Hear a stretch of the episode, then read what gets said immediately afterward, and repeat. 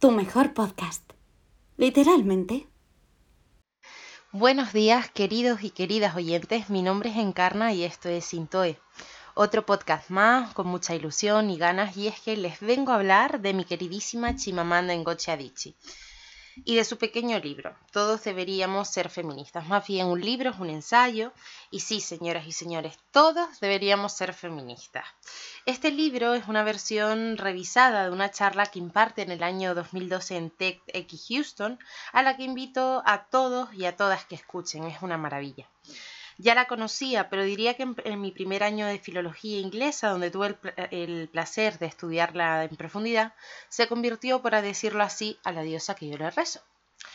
Pero antes de entrar en la chicha del asunto, para, quienes no lo sepan, Chimamanda Ngozi Adichie es una escritora, novelista y activista feminista nigeriana y se marcha a Estados Unidos a estudiar ciencias políticas y comunicación, pero a su vez también se enfoca en formaciones de escritura creativa.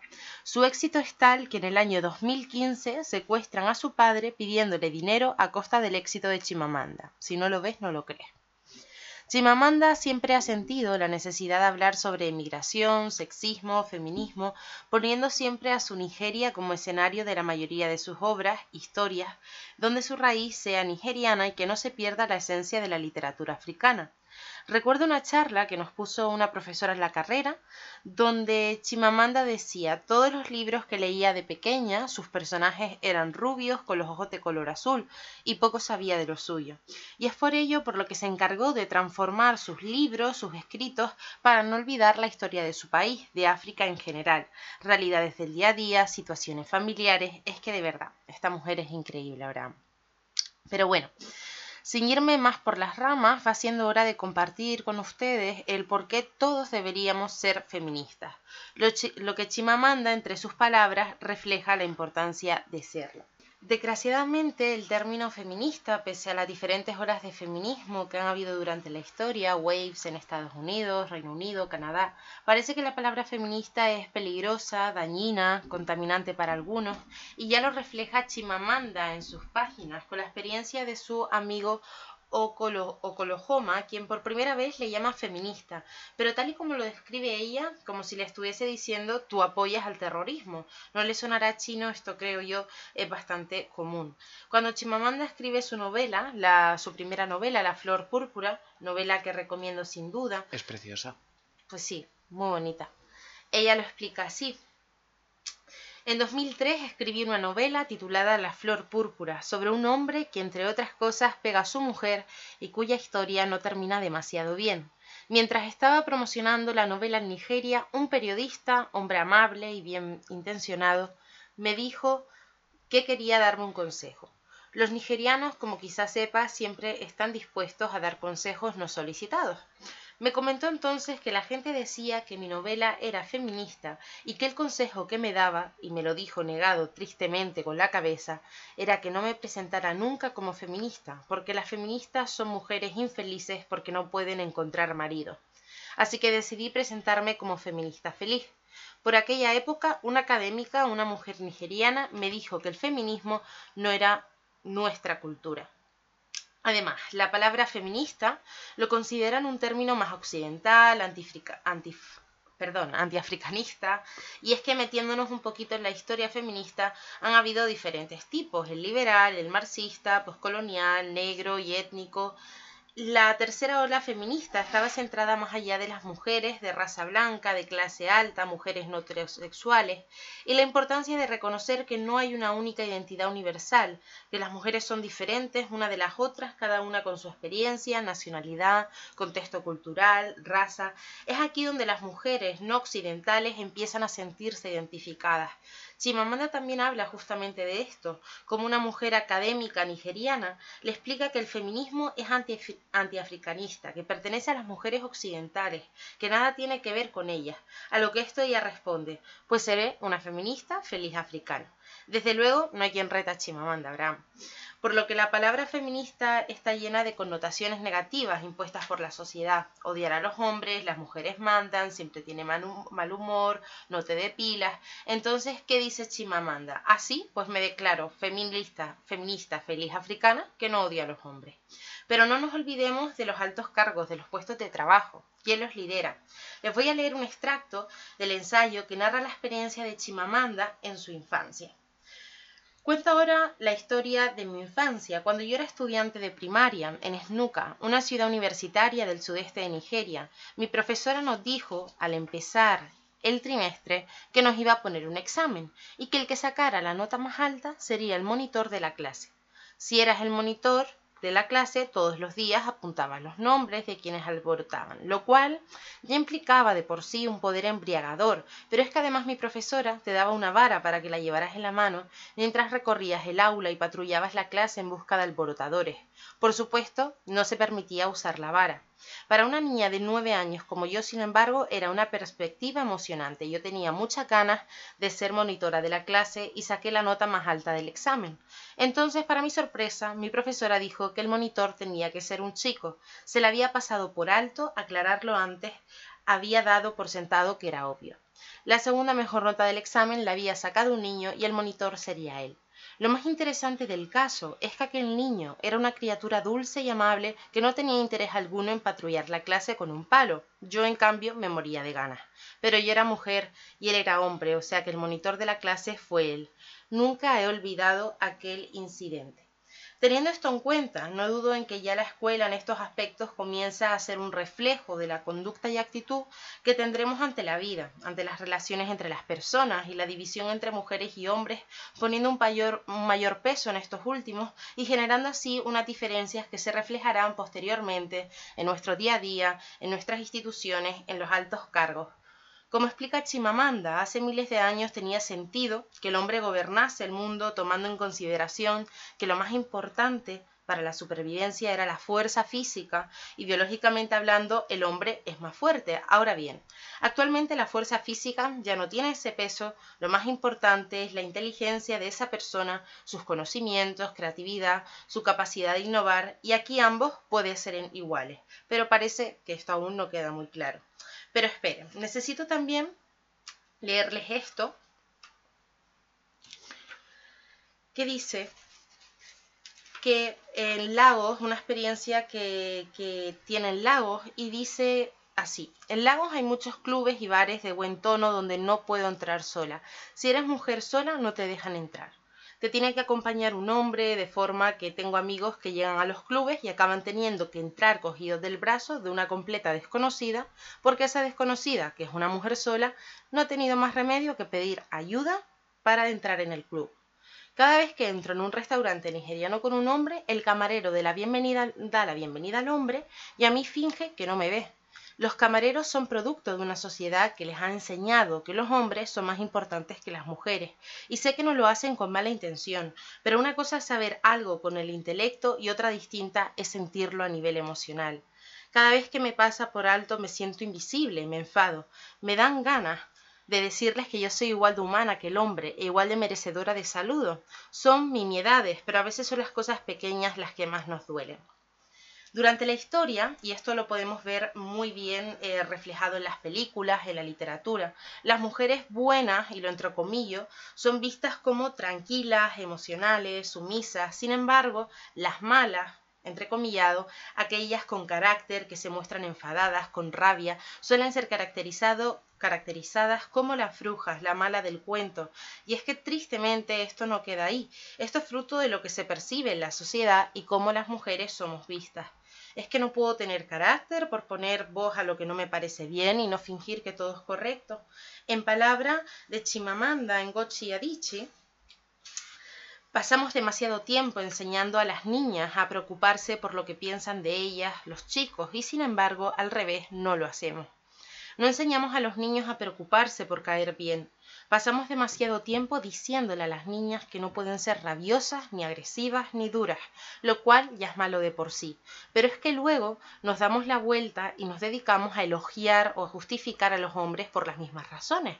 El mundo entero está lleno de artículos de revistas y de libros que les dicen a las mujeres cómo tienen que hacer, cómo tienen que ser y cómo no tienen que ser si quieren atraer o complacer a los hombres. Hay muchas menos guías para enseñar a los hombres a complacer a las mujeres.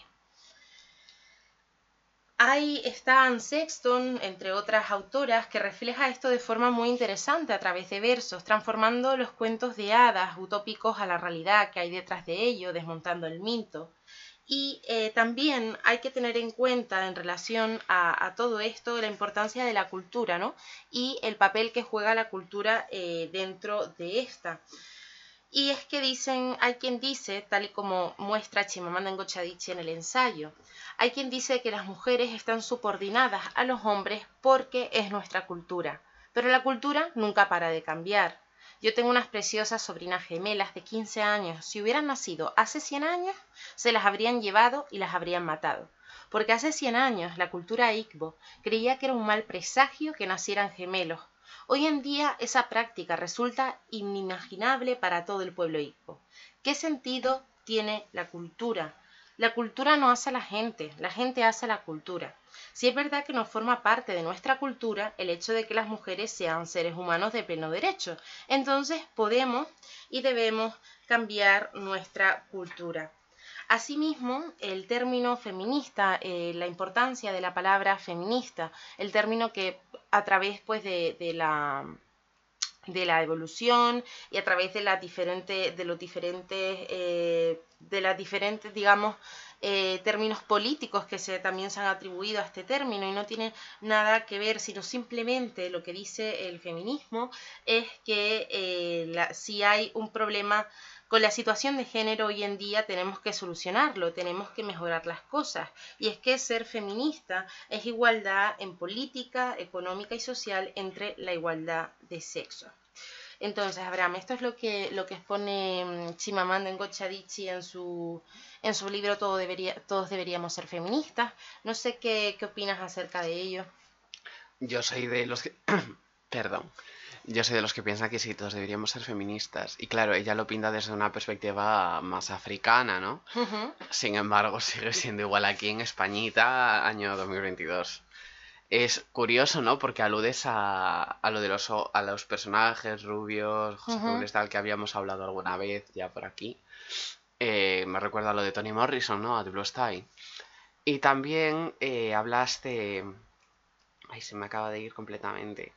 Bueno, eh, del rol del hombre en la sociedad, que ahora es más importante la inteligencia y tal, que a los chicos no se nos enseña a respetar a una mujer, sin embargo al revés sí, y eso la verdad sí que es muy cierto, porque eh, siempre, y yo lo he visto con mi hermana y sé que mi madre no lo hace mal, obviamente, pero siempre, es que te tienes que arreglar, es que no sé qué, es que no sé cuánto, y a mí, pues yo me acuerdo que tuve una época de ir en chándal todos los santos días, ¿no? Y he hecho una mierda.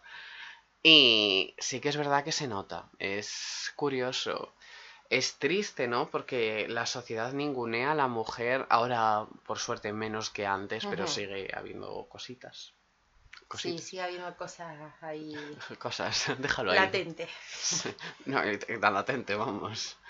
Eh, pero es duro pensarlo, ¿eh? Es y además que teniendo en cuenta, porque claro, ella habla eh, de la también de la situación de la mujer negra mm. eh, dentro del feminismo, que bueno, como sabemos y lo que hemos estudiado, al principio la, las, las primeras olas del feminismo, la la mujer negra no estaba incluida dentro de ese término feminista o dentro de ese movimiento feminista. No, de hecho en esas primeras olas, cuando hubo la división, la primera división que hubo del movimiento, fue porque una dijo que primero las blancas y luego ya sí eso las negras. Exacto. Y ahí, y al fin, porque al final la, cuando empieza estos movimientos, quienes están, quienes están dentro de este movimiento son mujeres blancas, de clase alta, mujeres eh, que al final pues hay ahí una división dentro del propio colectivo, que da ahí la falta también de sisterhood, ¿no? La falta entre la hermandad entre las mujeres, que muchas veces hay competitividad entre nosotras eh, por cuestiones así, ¿no? Y esto, pues la raíz está en, en, cómo empezó todo y cómo se nos ha, cómo se mm. nos ha ninguneado, como tú comentas. Claro, luego está lo que dicen del movimiento feminista, mujeres que no encuentran marido. ¿Para qué quieres marido? Si está demostrado que a día de hoy el, 87% creo que era de los matrimonios acaban en divorcio. ¿Para qué quieres marido? Amiga. ¿Para qué? Sí, ¿no? Y que afortunadamente ahora ha cambiado. Es verdad que hay muchas culturas y, y, eh, Chimamanda habla de la cultura africana, que muchas veces es verdad que eh, cada vez la mujer está alzando la bandera, pero sí que es verdad que hay situaciones en que está sometida a un hombre y que si no te casas, si no te casas a X edad, ya no eres, eh, ya no sirves para nada, ¿no? Pero Al final tu función en esa sociedad es ser mujer de, y si no eres mujer de, no tienes ni... Pasa mucho en Pride and Prejudice, Sí, se refleja muy bien eso ahí. Pero te quiero decir, Pride and Prejudice es una novela de 1813. Sí, sí, pero te digo que se refleja bastante Sí. bien ese, que al final es algo de 1813, pero que Que sigue sigue- pasando. Sí. Lo que dices tú de casarse y tal también está con el tema de los hijos, ¿eh? De parece que una mujer si no tiene hijos es menos mujer que otra.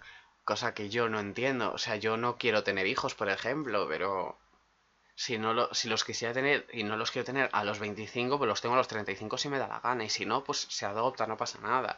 Que esa es otra también el tema de la biología, de yo quiero hijos biológicos, digo yo. Me, me fascina ese concepto de transmitir el legado, pero bueno, en fin, esto da para otro podcast. Pero sí, el tema de las mujeres, lo que dices ahí, ¿no? Que la ningunean, que no puede ir a bares sola, que si va con un chico a un restaurante, saludan al chico y ella pasan de ella. Que es como, a ver, ya a mí ya no, ya es, ya no es por ser parte aliado, en este caso, del movimiento, ¿no? Sino también por educación básica. Plan, Salud a la gente, coño. No, y también es que lo explicaba, lo estaba aquí buscando, pero lo explica, a ver, si yo noté algo por aquí que explica muy bien eso, ¿no? Como mm, Es que aquí se ha traído el librito todo marcadito, chica pro.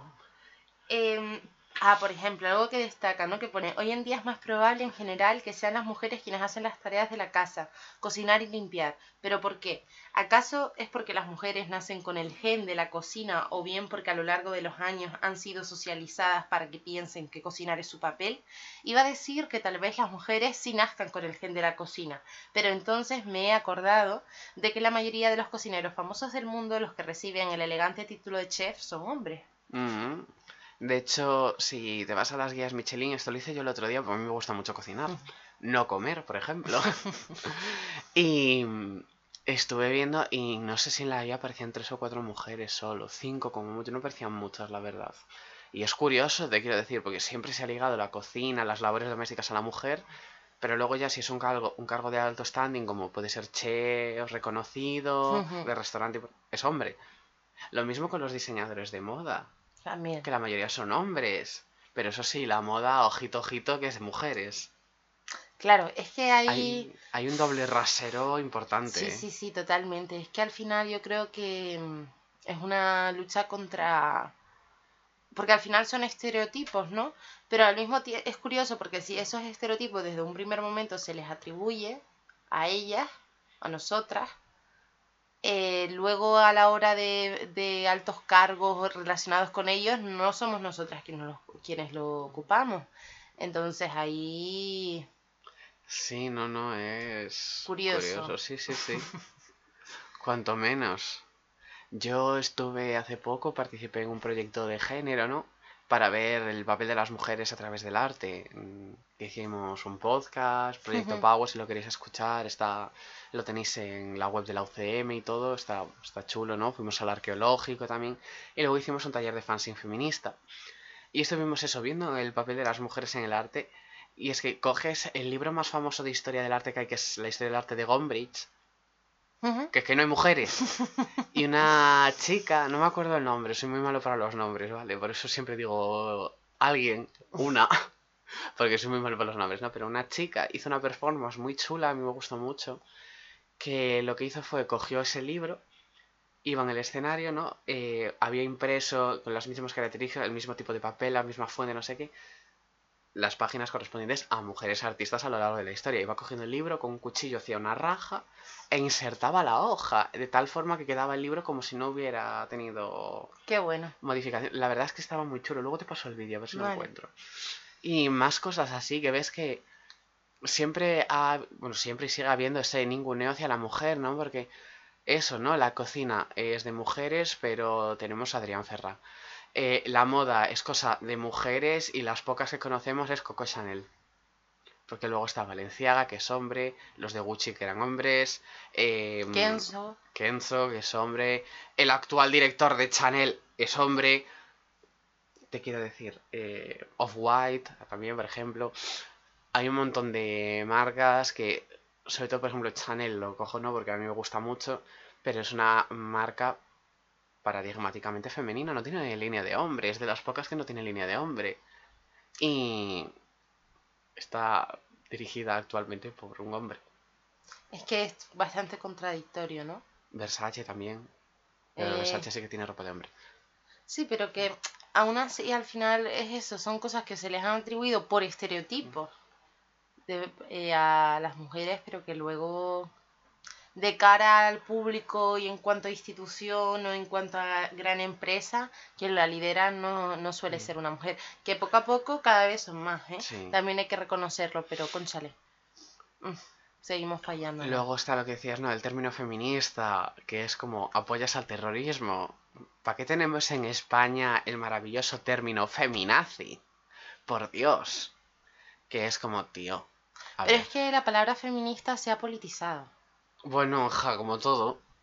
Pero que con esto quiero decir que que se está perdiendo, no es que la estén perdiendo, es que al final la gente que no, que ignora un poco acerca de la historia del feminismo, de la historia de la mujer, y quizás sepa eh, lo que ha pasado, pero no le dé mayor importancia, el término feminista le dan un lugar a la palabra que no tiene nada que ver con cómo ellos lo, lo manifiestan o lo interpretan. Hmm. Entonces, claro, hay que alejar un poquito la política de eso en ese sentido. Es verdad que desde la política y desde activismo y movimientos las cosas se van impulsando, van habiendo más, mm, se van tocando puertas, por así decirlo, pero hay una línea ahí muy delicada. Claro, sí, a ver, siempre afecta, ¿no? Mm, y bueno, eso, Chimamanda, claro, viene también de un entorno bastante... ¿Cómo lo digo? Bastante old fashioned. Porque claro, obviamente sí, en Europa somos pioneros en- a nivel de derechos globales, porque Estados Unidos no cuenta. Hostia, y, y tanto que Estados Unidos no cuenta la Roe vs. Wade, que lleva como vigente no sé cuantísimos años que estaban y que sí, sí, que sí, no, que sí, sí, que sí, no. Y al final, venga, no vaya a ser que las mujeres tengan derechos en Estados Unidos. Gilead, del cuento de la criada, sí señor.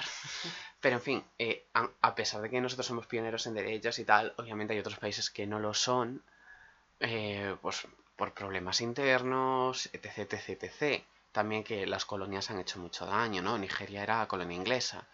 Y obviamente siempre te quedas con esa herida.